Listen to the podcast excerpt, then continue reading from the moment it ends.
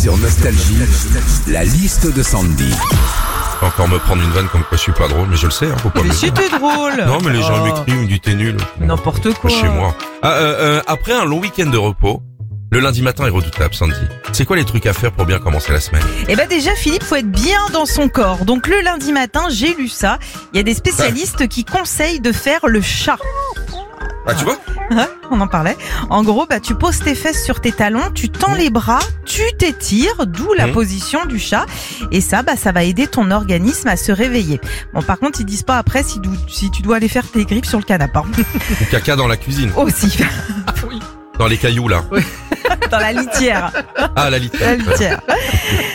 Pour bien commencer la semaine aussi, les experts sont unanimes. T'arrives au boulot et tu démarres à la cool. Tu prends le temps de discuter avec les collègues, tu te fais un petit café, tu te fais des pauses toutes les heures. Et ça, pour le coup, à Nostalgie, c'est plutôt bien respecté. Ils sont, ils sont samedi à Nostalgie. Et euh, enfin, pour bien On démarrer va se la, faire des copains. Ah ouais, c'est sûr.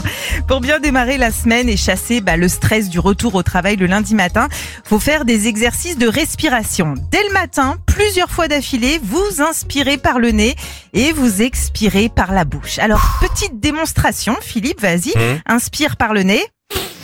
hum. Voilà, maintenant expire par la bouche. Oula, bon, toi en revanche, non, tu vas le faire qu'une fois. Oh. Retrouvez Philippe et Sandy, 6h-9h sur Nostalgie.